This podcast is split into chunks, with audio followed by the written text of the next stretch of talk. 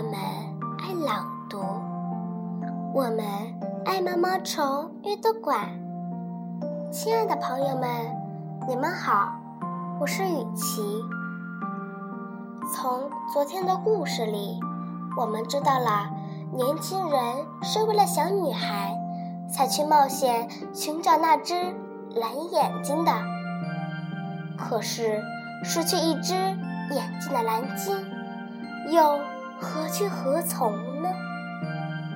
接下来。请继续欣赏蓝鲸的眼睛，作者冰波。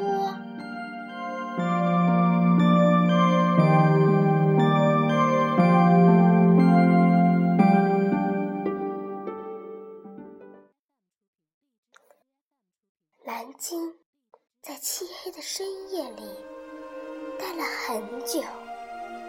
漆黑中，朦胧的亮着一点蓝光，它比以前暗淡了很多，而且再也不会跃跃跳动了。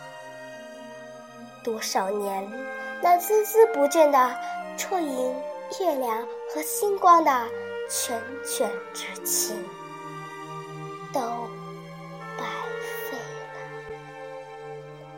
他的伤口已经不再流血，疼痛已变得麻木，左眼现在只剩下一个黑洞。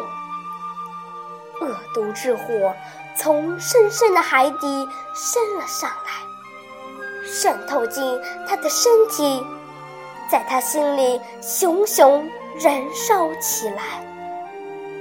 他开始迅速上浮。当他浮上海面时，长夜已经过去，阳光刺眼的照耀着。远处浮着点点白帆，在他看来，这些白帆是柔和的海面上的点点美板。蓝鲸迅速向这些白帆游去，一路上，他唱起了悠长而悲凉的歌。女孩抱着蓝鲸的眼睛，坐在那块高高的礁石上，蒙在她眼睛上的那层浓雾被撕开了。